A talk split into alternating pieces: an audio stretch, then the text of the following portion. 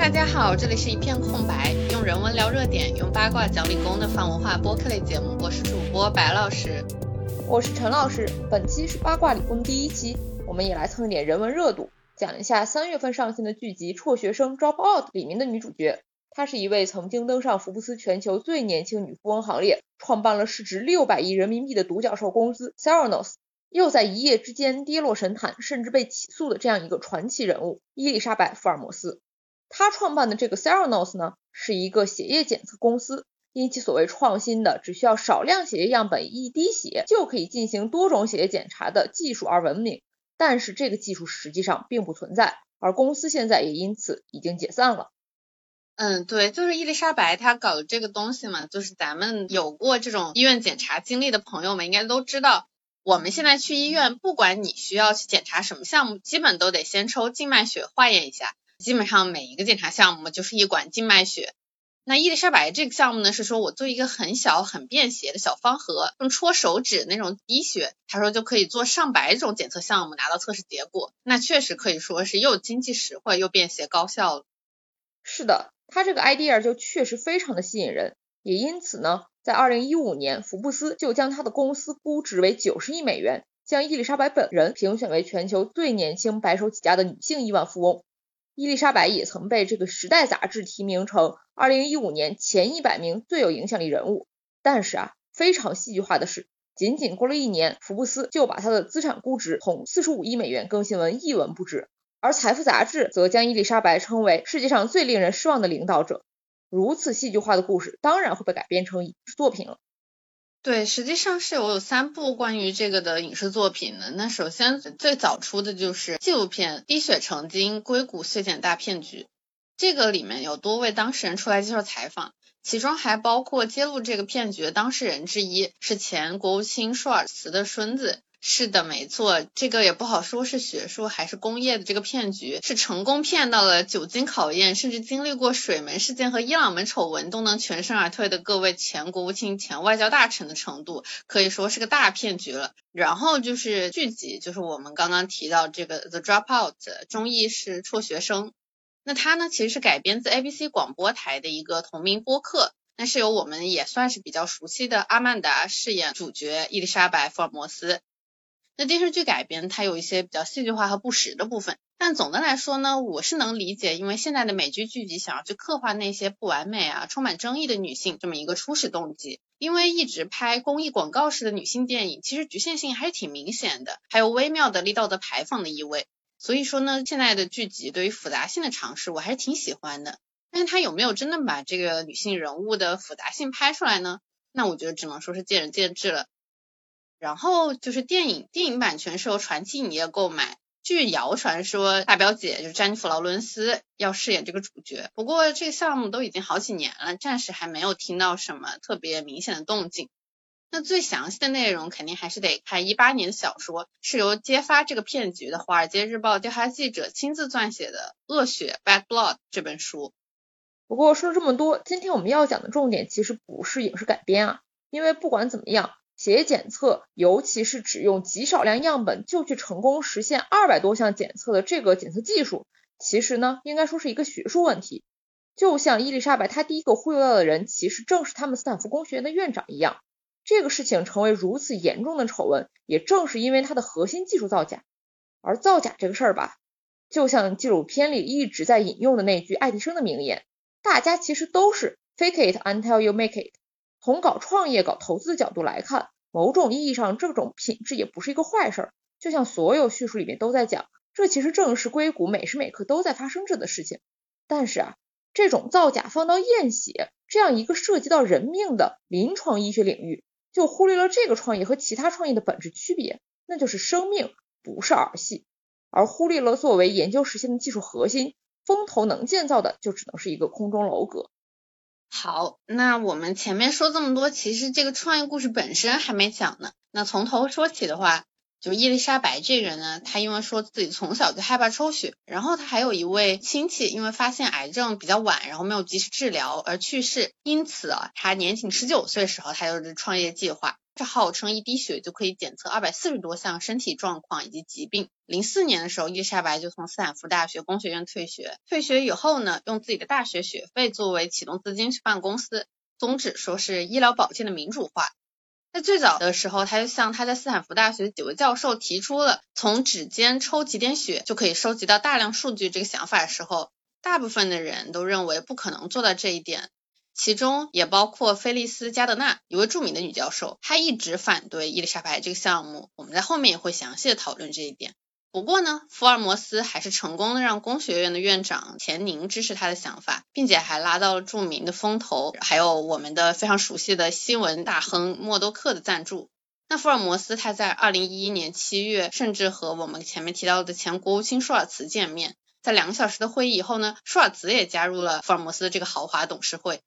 啊，这里就得说，这位舒尔茨他其实跟伊丽莎白两个人私交其实是很密切的。伊丽莎白也常常去舒尔茨家开他的那个家庭 party，甚至呢，舒尔茨的孙子泰勒大学一毕业就进了伊丽莎白的公司。但是啊，也就是这一位大孙子，他在日后就向《华尔街日报》的那位记者透露了伊丽莎白公司的腐败问题，也因此被他的爷爷警告。老舒尔茨呢，是直到死前都没有正式道歉过。只是后来根据他孙子说，爷爷有说这个孙子还是做了正确的事情。当然，对于这一点，大家也只能说自由心证了。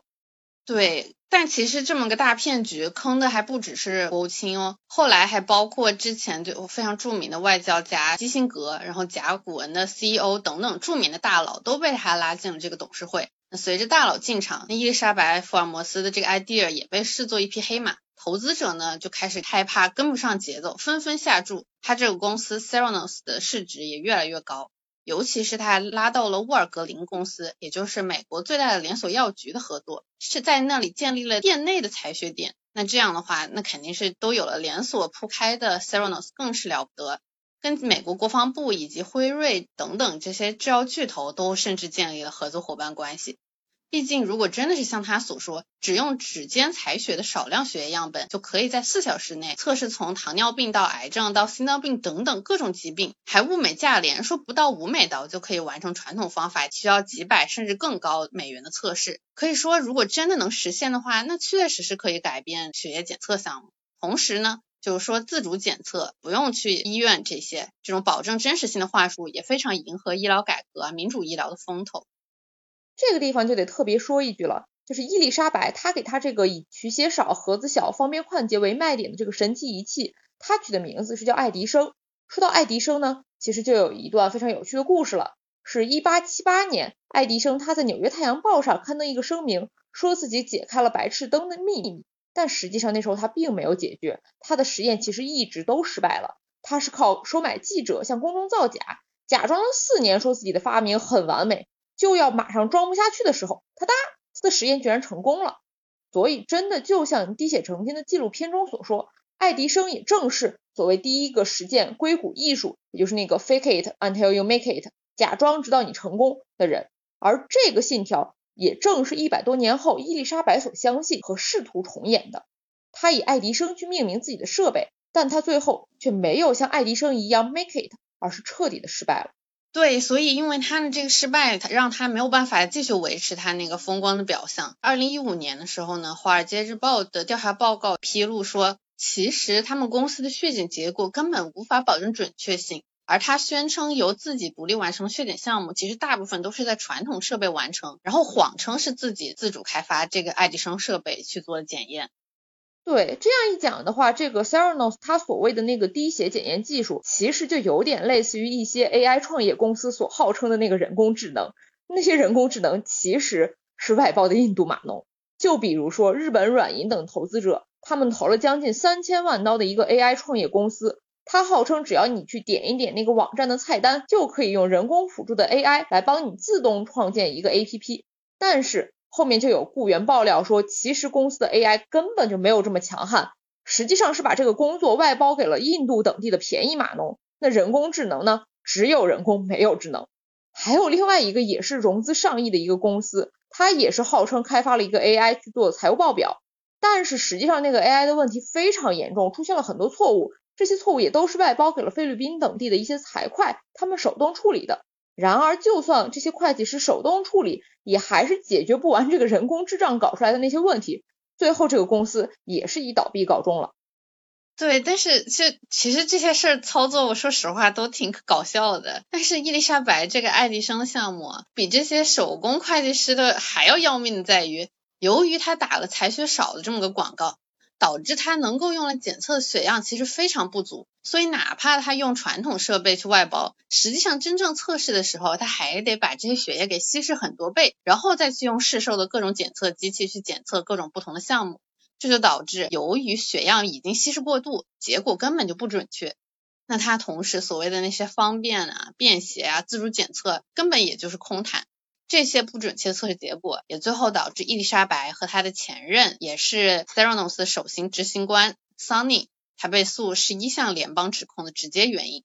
对，就这个少量样本检测导致的那个不稳定性呢，其实做实验学科的同学可能都有所了解。更何况我们的实验室环境可以实现的一些结果，你放到工业上也未必能够复制。所以，论这个技术不靠谱的程度，我觉得这个 Theranos 其实可能跟那个巴铁也就差不多了。巴铁那个骗局是一个做网络金融 P2P 的理财公司华英凯莱，他去把一个龙门吊包装成了一个城市轨道交通。甚至还在河北秦皇岛北戴河去进行了所谓的综合实验，并且还成功的用一个 PPP 模式，也就是民企、政府、政府外包公司这样的三 P 集团，把巴铁项目推给了政府，然后再通过给政府投资等一系列包装过程来去进行融资盈利，兜售这个巴铁项目的基金型理财产品。简单来说呢，就是打着巴铁的广告拉政府和 PPT 项目背书，从而骗人投钱，最后果然爆雷了。当然，伊丽莎白她的骗局也远远比巴铁要大得多。他能够用唯一一份成功检验的结果去假装现场检测做展示，骗到了连锁药店巨头沃尔格林，骗到了各位著名的风投，甚至还让时任美国总统奥巴马给他站台。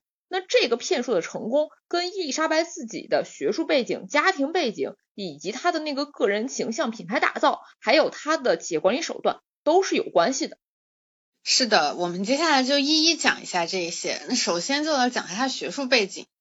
啊，其实也不不能算是什么很正经的学术背景。他是说他很早的时候就对医药行业感兴趣了，在二零零二年的非典期间，他在新加坡的基因组研究所还暑期实习过，做的是 SARS 的研究和测试。所以呢，他最初的计划其实是做一个贴片给药系统，就是说把贴片贴在体外就能够让药物传输到体内。然后呢，说可以管理药物啊，测试有效性，还可以根据需要去调整药量。他在斯坦福呢也申请了这个专利，但不知道是不是这个贴片注射器太质朴了，不好吹故事。后面他创业的时候呢，还是用的是验血仪器的这么个 ID。而且这时候就得说到这个贴片给药系统的专利，其实网上是能搜到的。我们俩也看了，看了之后觉得。其实这东西跟生物医学的内容也不是特别沾边，更像是我们大包医的东西。哎，说起来，我的前老板也一直心心念念的，就是做呃体外的这个癫痫监测啊，还有给药，跟这个贴片注射器的逻辑和技术其实是非常非常一致的。哦，这是可以说的吗？应该可以，应该可以，毕竟我们那个没做出来嘛。呃，所以总的来说，就是说回伊丽莎白，伊丽莎白其实没有任何医学背景，可以这么说，因为她当时的时候也是斯坦福的化工专业，哎，她实际上上完大一就已经辍学了，而且哦，我还有一点个人感觉，就是这种大一辍学创业的神话故事，搞搞互联网嘛，或者是其他创业是可以的，涉及到临床医学呢，一点高等教育和医学伦理的培养都没有获得的话，我觉得这可能就是他后面越来越疯狂的悲剧根源。哎，所以说不同于很多人所夸的那个名校背景，硬要说的话呢，伊丽莎白可能还真的是一个拍脑袋的民科，区别可能就是，我们知道那些到处写信的民科呢，没有伊丽莎白的家世背景，而且他还能够成功忽悠到斯坦福工学院的院长，怎么说呢？我作为一个工科生，微妙的感觉被黑了一样。哎，这不就要说到伊丽莎白的家庭背景了吗？那一定程度上呢，伊丽莎白搞这个 fake it 也是有家学的。他的父亲呢，他曾经担任安然公司的副总裁。那安然公司不知道大家听了这个名字有没有一点感到熟悉？曾经因为财务造假而破产的这个能源公司，甚至还导致一度贵为全球五大审计会计事务所之一的会计事务所也解体了。这个丑闻是当时美国历史上最大的破产案，也是最大的审计失败事件。但是呢，除了公司破产，作为副总裁的伊莎白她爸本人其实也没有什么受到影响，甚至可以说是全身而退。他还继续在美国国际开发署啊、环境保护局啊之类的这些地方担任行政岗位。那他的母亲呢，实际上是在国会工作的。那继续往上数了，他的曾祖父是一个医生，但是呢，娶到了一位富家千金。那这位富家千金曾祖母呢，她的父亲其实是一个著名酵母公司的创办人。在纪录片里面呢，也提到说，就是他们这个福尔摩斯家族啊，对地位非常的感兴趣，为人脉而活。某种意义上，他们这也可以算是一个骗子家庭了。作为政商，两手抓，两手硬的世家，可以说是洗钱的熟练工了。甚至 c e r o n o s 这个公司的早期投资者、风险投资家蒂姆·德雷伯，也是伊丽莎白朋友的父亲。啊，这种人脉吹捧搞钱的叙事，其实也没有那么的令人惊讶，可以说是一个创业老套路了。只能说，因为这次涉及到临床医学，人命关天，实在是踢到铁板。唉，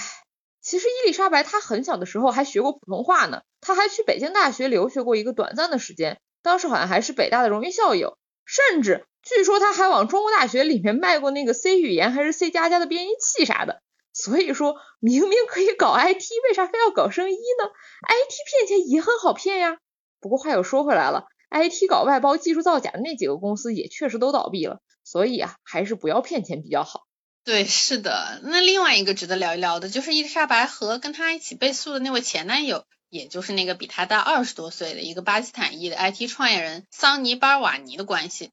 那在审判期间呢，伊丽莎白是直接指控她的这位前男友兼商业伙伴性侵、虐待，然后精神控制她。那现年已经五十六岁的巴尔瓦尼呢，否认了这些指控，直接说这些指控是无耻的。其实这两个人之间确实是一个相当微妙的关系啊，因为据说他们认识的时候，其实伊丽莎白还是一个未成年。Wiki 上是说伊丽莎白在高中的时候就认识这个巴尔瓦尼了，而且那个时候其实巴尔瓦尼已经算是一个科技新贵。他是在一九九八年之前，在 Lotus 软件公司和微软公司工作，还帮助创建了一个做网购的软件开发公司。哎，那可是在零零年之前，哎，确实应该说是赶上了第一波互联网的好时候。到了零零年七月，巴尔瓦尼出售了他在这个公司的股份，赶在这个公司倒闭前不久，净赚了将近四千万美刀，然后就互联网泡沫了嘛。所以说，巴尔瓦尼可以说是靠着这个互联网东风，算是一下子就有财富自由了。对，以及根据我查到的资料啊，他确实有频繁的在大学上学啊、退学各种不同的学校，但是他拿到的学位是信息工程还有工商管理，也就是说，同样作为 s e r o n o s 这个血检公司举足轻重的人物，这又又又是一个完全没有任何医学背景的人，反而可以说是很懂互联网公司的那些套路啊。顺便要提一下，那个豪华人脉的董事会里，其实也是一个医学专家也没有呢。哎，但是啊。他这个公司其实有一个叫什么医疗顾问委员会，哎，里面还有这个老熟人威廉福奇，那可是前 CDC 主任呢。这就只能说是伊丽莎白的超能力。不过这个所谓的医疗顾问团队，我感觉更像镀金，属于大家懂的都懂，不是这个公司管事儿的人。那反正呢，管事的伊丽莎白和桑尼两个人，那确实是什么都不懂。根据《华尔街日报》记者所写的那本《坏学》，在 s e r o n o s 的公司内部呢，桑尼也以使用他似乎不懂的技术术语而闻名。他还曾经把末端效应器 and effector，就是说自动机器人手臂末端的那个爪子啊，或者其他装置的这个误听为末端因素，就是 and factor，这就完全在这里面不相干的这么一个词。而且他还在整个会议期间重复这个错误，还没注意到后来写进 PPT，那可以说是完全和这个东西一点都不知道了。唉，所以说专业人真的要得做专业事儿，你用互联网思维去搞临床相关就非常的扯淡。哎。这就说起来很流行的那个基因测试，就是那个寄点唾沫去检测，然后给你看你祖先都有没有什么这个基因那个基因啥的，其实也是一个互联网思维搞的生意项目嘛。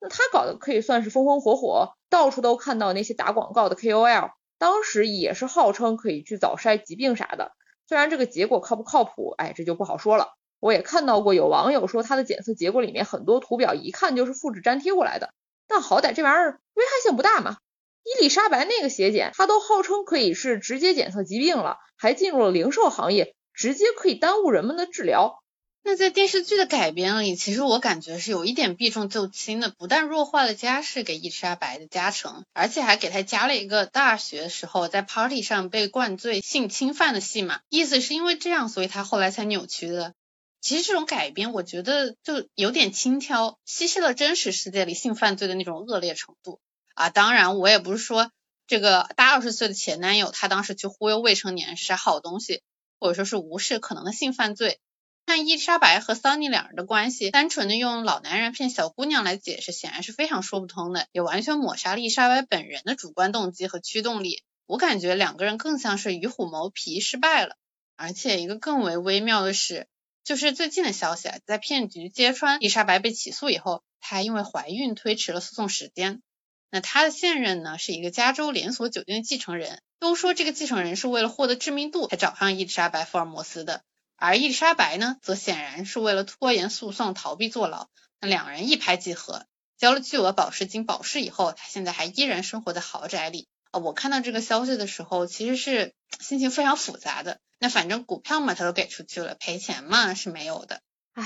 这样讲完这些家庭啊和他周边的人，再来说一下伊丽莎白本人的这个形象工程吧。这也是一直都被提到的一个比较重要的，就是伊丽莎白很吸引人的一个点，就是她刻意打造的这个个人形象。她一直是以乔布斯为偶像，也学乔布斯一直穿一个黑色的套头衫，被称为是女版的乔布斯。同时，他很习惯去睁大眼睛，面带微笑。那个样子又跟扎克伯格非常的神似，眨眼的频率就非常低，同时他的嗓音也非常的故作深沉吧，就很低。有研究表明啊，这个低沉的嗓音就会被视作是吸引力和支配力的一个双重体现。我们所熟知的那个英国前首相铁娘子撒切尔夫人也去找过声乐教练去压低自己的嗓音，从而想去吸引更多的选民。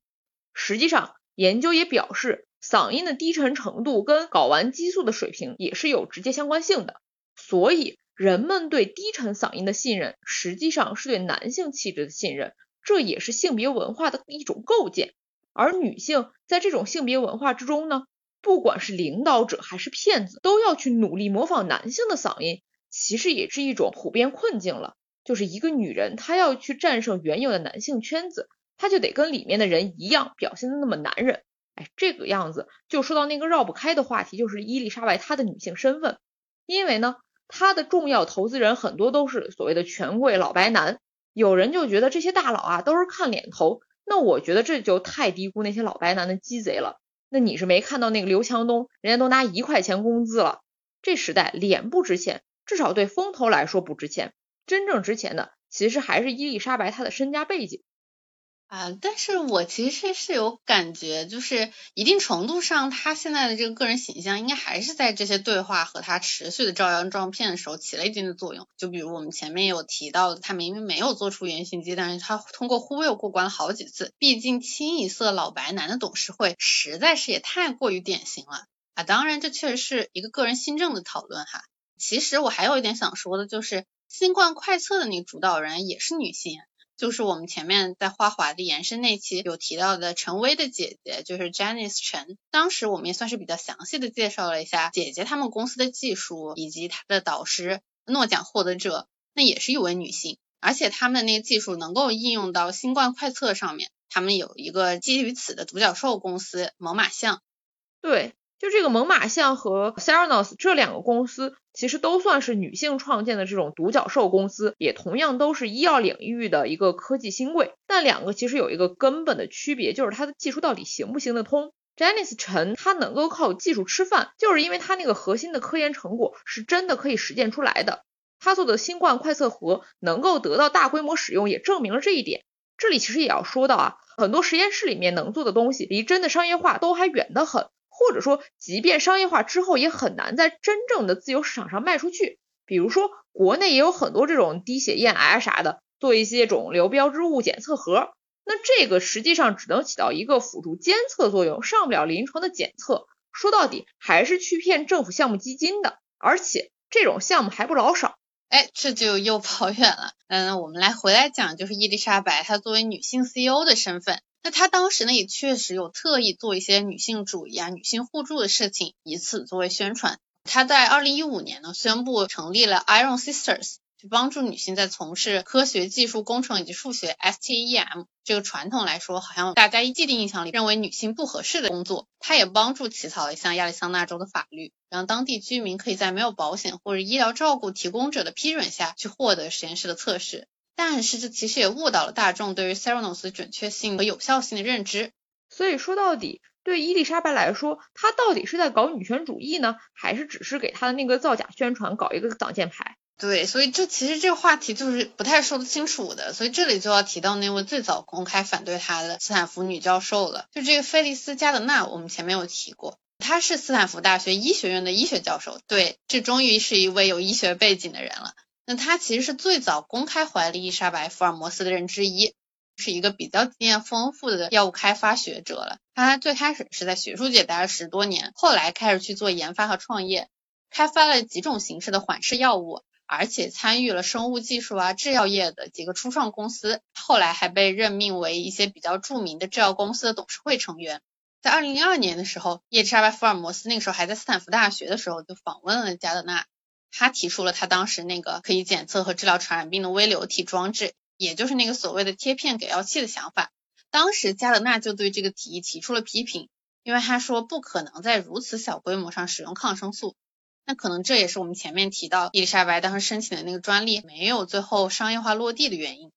之后呢，伊丽莎白几个月以后就从斯坦福大学退学了。但是加德纳其实一直有在跟踪 follow 这个 Theranos 创业公司的发展。后来，他显然也是一直非常反对这件事情，他甚至不允许伊丽莎白访问斯坦福大学的校园，并且一直呼吁将她送进监狱。但实际上，这里呢，就得说加纳一直以来反对伊丽莎白·福尔摩斯重要原因就是，那我们女性不管是做科研也好，搞创业也好，本来就需要做到挑不出毛病才行，那不然呢，就只会让更多的女性在职场上受到本来就已经非常显著的歧视和阻碍。那这里呢，伊莎白凭借所谓的职场玻璃天花板理论，以及前面说到的各种女权运动啊慈善，去营销自己获得支持，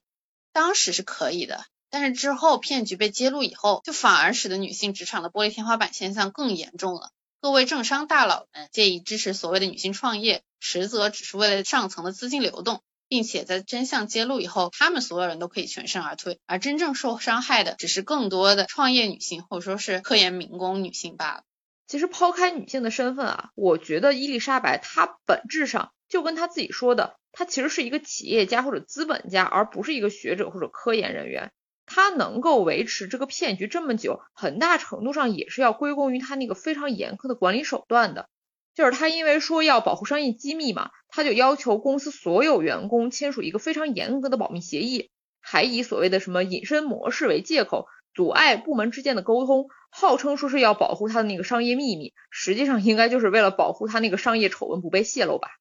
哦，对，我觉得他这政策就挺离谱的，因为这实际上也增加了员工互相之间沟通的难度，那就更没法有效解决问题，反而更做不出他那个原型机了。而且不止如此，就伊丽莎白，她对员工的态度就，哎，非常资本家吧。就有一个老牌技术专家，他叫伊安吉本斯，他是有三十多年的业内经验，而且被斯坦福工学院那个院长就是钱宁，他推荐去 Theranos 做他的首席科学家。但是这个伊安他很快就发现 Theranos 的那个血液检查结果跟基准有非常大的差异，他就提出这一点嘛，这个就是一个很正常的问题。但是居然导致了公司的工程师跟高级管理层之间发生了摩擦。伊丽莎白的高管不但没有正视这个问题，反而对那些质疑技术准确性的员工提出警告。唉，这就是不解决问题，只解决提出问题的人啊。对，而且一按他这种知道有问题的人家也就很惨。他是作为内部人士，其实就知道很多伊丽莎白她技术上吹的逼啊、撒的谎啊，也知道他对客户的那个演示。实际上根本不是现场的测试，而是一个录播。但是呢，虽然他不信任伊丽莎白，他继续努力想让这个问题重重的 Theranos 技术赶上伊丽莎白炒作的那个高度。结果到了一零年的秋天，推荐他的那个斯坦福院长居然去提醒了伊丽莎白，说这个伊案有所不满。而伊丽莎白的反应就是直接把伊案开除了。本来啊，到这里我们可以说伊安也算是脱离苦海了，但是没有想到到了次年，也就是一一年。伊丽莎白跟他家的一个老朋友，也是一个企业家发明家，是叫理查德·费茨。他俩发生了一些专利上的冲突。这理查德呢，本来就不爽伊丽莎白搞公司却不请自己，于是他就后来偷摸的去研究这个 Theranos 的公开专利，从里面找到了一个没有申请专利的，叫什么医生警报机制。他把这个申请了自己的专利，这样 Theranos 再要做这个功能，就得从理查德的专利里面获得许可了。这 Theranos 发现理查德申请了这个专利之后，就去告他说他滥用 Theranos 的现有专利技术，两边就开始打官司了。理查德这时候注意到伊安，他是 Theranos 许多专利的共同发明人，而且他在 Theranos 的一些专利跟他在上一家公司申请的专利呢也有一些相似之处，所以理查德就把伊安列入了证人席，想让他来回答一些关于复用工作还有共同发明人的问题。但这时候伊安知道自己要被传唤作证，他就非常紧张。因为他知道自己实在是知道 Theranos 太多事情了，一旦他说漏了，整个职业生涯可能都非常危险。这事情就到了一三年五月十五日，伊安接到了一个通知，说他要在五月十七号到理查德的律师办公室进行一个取证。这时候 Theranos 其实还在积极的劝阻他，让他不要作证，甚至还有一个律师给他发了一份可以自己改的一个医生证明的邮件，好让他有一个理由不作证。但是伊安啊不敢这个事儿。所以他第二天晚上就就着酒吞下了一些药物，直到早上才被他妻子发现躺在了浴室的地板上，失去知觉，几乎没有气了。几天之后，他就因为肝衰竭去世，享年只有六十七岁。哎，我真的觉得这个故事挺沉重的。燕这个老实人，这么个老实做科研、做研发的人，就直接这样给逼自杀了，实在是太不值得了。不止如此呢，就伊安去世之后。他的妻子就给伊丽莎白的办公室打电话，就说他已经死了嘛。伊丽莎白居然就没有回他的电话，只是让律师给他发了一封电子邮件，要求他立刻归还伊安的公司笔记本电脑以及他可能拥有的任何机密信息。哎，这可以说是冷血到不能再冷血了。哎，所以总结来说，伊丽莎白吹学历，然后靠自己的家世，也会经营形象，实际管理也足够冷血资本家。的确可以说是一流的创业啊，或者也可以说是诈骗人才。那用互联网思维搞生意的不靠谱，我们前面其实也吐槽过了。那本质上，无论是他想要去对标乔布斯，还是硅谷这个创业模式，其实伊丽莎白的种种事迹都是商业行为，就有点像说商人逐利啊，或者是追赶热度啊，就还挺不出所料的。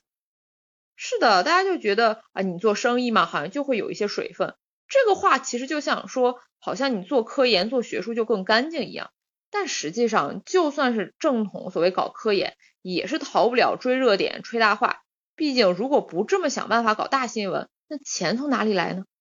是的，所以接下来呢，我们同样作为科研民工，就随便扯淡几句。那这些做研发、做科研的经费怎么来呢？那不管是国家经费啊，还是企业资金，实现任何想要做的研究，其实都需要钱，而且真的是非常的烧钱。那这么些钱从哪里来呢？那你当然就得追学术热点，去做学术明星。对，这个就有点像硅谷跟华尔街的关系了。硅谷它去提供一个科研技术，华尔街的钱就可以通过风投去流入硅谷的创业公司，指望这些公司能开起来、上市、卖钱。这个过程中呢，也确实可以推动一些技术的进步。科研经费啥的，本质上其实也是差不多逻辑。国家投给你钱，指望你能够发点 paper、写点专利、拿点科研奖项。这些也都能算成科教口的政绩。那管经费的人和风投呢，其实都不是很懂那些技术到底是怎么回事儿，主要就是看你讲的够不够煽动人心。这也是很多时候我们说写基金、写本子最重要的，不是技术细节，而是去讲一个故事、画一个饼、吹意义、搞一个大新闻。要不然为啥说交叉学科这么火热呢？因为故事好写啊，写出来我看了就感动啊，你这一感动就感觉分分钟就信了你有革命性意义了嘛。那比如很有名的就是说电针灸治抑郁，它就结合了电子、传统医学、精神科、心理学。哎，这个其实有点像电修课的本土化，虽然搞不好就有点像杨永信那种样子了，但是啊，这个生物电子医学的 paper 还是有很多的，甚至这个 Nature 上面还有给这个小鼠做电针灸足三里的呢。就真的很强，就是他都发到 Nature 了。我想说，在之前我甚至没有听说过足三里这个穴位。咱就请问，小鼠的足三里到底是个啥？难道小鼠也有和人一样的穴位吗？这个可能从中医角度，好像有一门学科叫中兽医学。那从我这个不懂中医的浅薄理解来说呢，你就你想那腿上嘛，那么多神经呢，对吧？你电一电，总有点反应，对吧？做这个电针刺激小鼠足三里的这个哈佛的马秋富教授。他自己的说法是说，不同的物种虽然身体形态看起来差异很大，但是神经系统的解剖结构还是比较相似的。所以人身上的穴位，小鼠也是有的哦，可以按照比例去找。他甚至还说啊，就是这个电刺激足足三里可以调控抗炎通路。这个抗炎是啥呢？就是抗炎症啊。因为新冠患者很多，他就是死于炎症因子风暴，而患这个炎症因子风暴的小鼠呢，有些电刺激的方式就可以把他们的存活率从百分之二十三十提到百分之七十。哇，这样一说可以说是大有可为呢。我我只能说我听不懂，但我大为震撼啊！所以啊，就是说到底的话呢。那科研经费这么个食物链的顶端本质，其实也有一点，就是说咱们做金融拉投资写 PPT 的那套，本质上和星巴克里面骗天使投资的人搞不好是一个运行逻辑哦。啊，相比之下，其实你去拿国家基金啊，或者说政府项目的钱，说不定还要更好套一点，因为资本家会更黑。就像前面说 fake it until make it 玩的很会的爱迪生，当年也是要被金融大佬摩根坑的。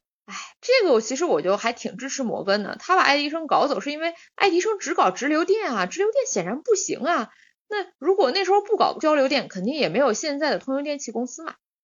是这个摩根和爱迪生的事儿呢，还算是技术路线的问题。还有一些更黑的，就比如说一些纯洗钱的金融玩法。那比如就是这个伊丽莎白福尔摩斯他爹的这个安然公司做假账，做到审计公司都直接破产了。那还有呢，就是之前闹上热搜虚假交易的瑞幸咖啡啊，来回跑扇贝的獐子岛。那这么比起来，我们科研领域真的已经算得上质朴了。想框点钱也不容易，还得累死累活写本子，怪不容易的。像前面说诸如此类这种上层的阶级金钱流动的一些骗局，割韭菜嘛，本来其实也不新鲜。但是啊，医疗啊，临床医学，这毕竟不是一个可以这样随便欺骗的领域。说的严重一点，真的是人命关天的。就像伊莎白这个不靠谱的血液检测，真的有在亚利桑那州大规模的投入使用啊。它这个检测盒每组检测率的准确率都只有百分之六十，你说这检测得耽误了多少真正需要治疗的病人啊？这可不是说画个饼骗点经费那么简单的。其实，在伊丽莎白她的那个滴血检测以外，还有很多非常类似，但是没有那么大胆、那么吹的一些呃科研和商业项目。这些主要就是做的那个滴血验癌，也就是说通过血液检测去找一些肿瘤标志物，所谓的液体活检啊。那这个就是说去抽血，然后看有没有得癌症吗？说起来，伊丽莎白检测盒里面也号称能够检测癌症，但是根据我的理解啊，血检只是所有检测的第一步。那我觉得这个功能本身到底靠谱吗？因为在我的理解里，在不能保证这检测的准确率情况下，其实它意义不大。毕竟癌症其实非常复杂，有很多玄学。是的，就现在这个血检确实可以一定程度做那个癌症筛查，这也是医院里面有的检测项目。因为这个人体它在存在肿瘤的情况下，你的血液里面可能就是会存在一些跟肿瘤相关的物质，检测它们的含量也可以判断啊你患癌的情况什么的。但是啊，必须得说。目前临床里面这种传统的肿瘤标志物只能用来辅助判断，哎，主要还是要靠你这个医学影像啊、CT 啊什么的去确诊。毕竟这种影像的准确度更大，也更快捷方便嘛。而且啊，这个肿瘤标志物它的升高其实很多种原因都可能造成，不一定就是说你就患了癌了。尽管如此，就是这几年来通过这种啊一点血液来去检测你有没有患癌，这种科研进展啊、商业宣传还是可以说是层出不穷。就之前 CCTV 也有一个报道说，清华的生科院罗永章教授自主研发出了一种检测热休克蛋白九十阿尔法的试剂盒。这个热休克蛋白九十阿尔法其实是有二十多年研究历史的一个癌症相关标志物，很多医院也早就有这个指标。但是 CCTV 还是把罗永章团队的这个研究成果吹成了一个很有创新性的滴血验癌来报道，声称说患者只要取一滴血就可以用在这个癌症病情的监测和治疗效果评价上。我也去查了国家食品药品监督管理总局的这个网站，里面确实有热休克蛋白九十阿尔法定量检测试剂盒，但是他的说法是，这个指标不能作为肺癌、肝癌早期诊断或确诊的依据，也不用于普通人群的肿瘤筛查。这个我好像有听说，哎，就有看到八卦说研发人的这个罗永章，他其实是零四年就开了公司，但是到现在只有这个试剂盒是能商业化能卖的，而且好像有公司内部人员说，这公司到现在基本靠的都是政府投资，是清华教授本人的个人信誉从政府和投资机构弄到的钱。对，这个其实就是科研项目的呃一个传统骗钱手段嘛。啊，那这么看来的话，那这些肿瘤标志物其实就在已经确诊的癌症患者上，可能是可以起到一定帮助监测的作用，去对癌症的发展进行观察。对，这个就好比说，嗯，如果是一个已经通过像组织活检啊去确诊了癌症的患者，那我可以说你一开始有一个肿瘤标志物，它的含量很高，然后我给你治疗了一段时间之后，你这个标志物含量下降了，那可能就侧面说明了我的治疗效果就不错。但是如果你这个标志物不降反升，哎，那我可能就要因此啊调整一下我的治疗方案。但是啊，如果我也没有确诊，没有啥的，直接就扔给你一个单纯的标注含量，然后用这个含量来看你有没有癌症，那肯定就很不靠谱嘛。就有一个全国肿瘤登记中心，它的副主任也说，就目前的这一些肿瘤标志物都还没有足够的特异性，就不能够直接达到啊，我就可以通过一个标志物查出你有没有患癌这种标准，都是没有办法在临床上应用的。那这时候就说了，这个传统的肿瘤标志物不行，有没有说做一些新的肿瘤标志物的检测企业呢？也有，比如说这个循环肿瘤 DNA、ctDNA，还有微小核酸 mRNA，它们都是一些新型的肿瘤标志物，它们是一些起源于肿瘤细胞的 DNA 或者 RNA 片段，它游离到血液里面。国内啊有燃石医学啊、昆远生物，它都有做这个基于 ctDNA 的癌症早筛，他们也说是可以做多肿瘤的检测。但是啊，还是从这个国家食品药品监督管理总局的网站看，燃石在这个网站上注册的还是癌症患者的基因分析，是用活检样本来帮助判断后续靶向药使用的。他旗下的那个说可以做血液早筛癌症的冉小安，我是没有搜到太多信息的。好像就是之前日本的东芝还有东丽株式会社也都说。在一九年的时候有提到说，他们号称做了低血咽癌的机器啊，或者说有技术，也是 mRNA，号称准确率达到了百分之九十五，还是说百分之九十九了都？对，但是这个感觉就主要还是一个号称嘛，因为这里其实同样还是有一个问题，就是你少量的血液里面可能根本就没有你想检测的那种靶向分子，因为本身你一滴血里面可能含有的游离 DNA 就非常的微量。临床上来说，用外周血做基因检测，一般都是要抽十毫升以上的。想要从一个小样本里面不断放大你想要检测那个信号，出错率就会更高了。对，实际上现在国内临床靶向药的用药参考都是癌症组织做基因检查的，就是说要先活检，然后再去做基因检查，那个就是稳妥有效一些的。所以说，那这个血检去验癌到底还靠不靠谱？这个其实得需要有大规模的实验研究才能验证嘛。之前有一项发表在 Science 上的前瞻性多癌血液早筛研究，它叫 Detect A，它显示是一万零六名没有癌症病史的女性里面，它后续跟踪调研里面是发现了九十六个患癌的，其中有二十六个是从血检发现的，二十四个是常规筛查发现的，其他四十六个都是出现症状发现的，也就是血检能发现的其实只有四分之一，而且啊，这个血检的特异性，也就是说你如果没有患癌症。这样子你去血检啊，他说你没有患癌的阴性概率有百分之九十九，但是假阳性率非常高，有百分之八十。也就说你没有患癌症，他还是很有可能说你患了癌症呢。即便加上 CT 检查两个联合起来，还是有百分之七十多的假阳性率。所以这就导致这个研究里面的一万人里面有二十二个人就因为这个假阳性而接受了侵入性诊断，也就说白做了一场手术起样，这个就还蛮严重的。而且啊。后面还有二一年是英国国家医疗服务体系 NHS 它启动了一个呃 cfDNA 血检的大规模研究，这个计划里面是将要涉及十四万英国人，应该会是全球最大规模的血液检测实验之一了。开发了血检癌症测试的公司，他做的这个测试其实也有研究，他这个研究是发表在肿瘤学年鉴上的一个论文，里面对两千八百二十三名癌症患者和一千二百五十四名非癌症患者的测试结果进行分析。结果发现啊，就针对他说可以测出来的所有癌症类型和所有的癌症阶段，这个测试在已经确诊癌症的患者里面的正确识别率只有百分之五十一点五，这个结果就远远没有他宣传的那么好听了。根据说法来说呢，上面说的那个十四万人的大规模血检研究首批结果应该是从明年，也就是二三年公布，哎，不知道到时候那个结果会不会再次引起震动。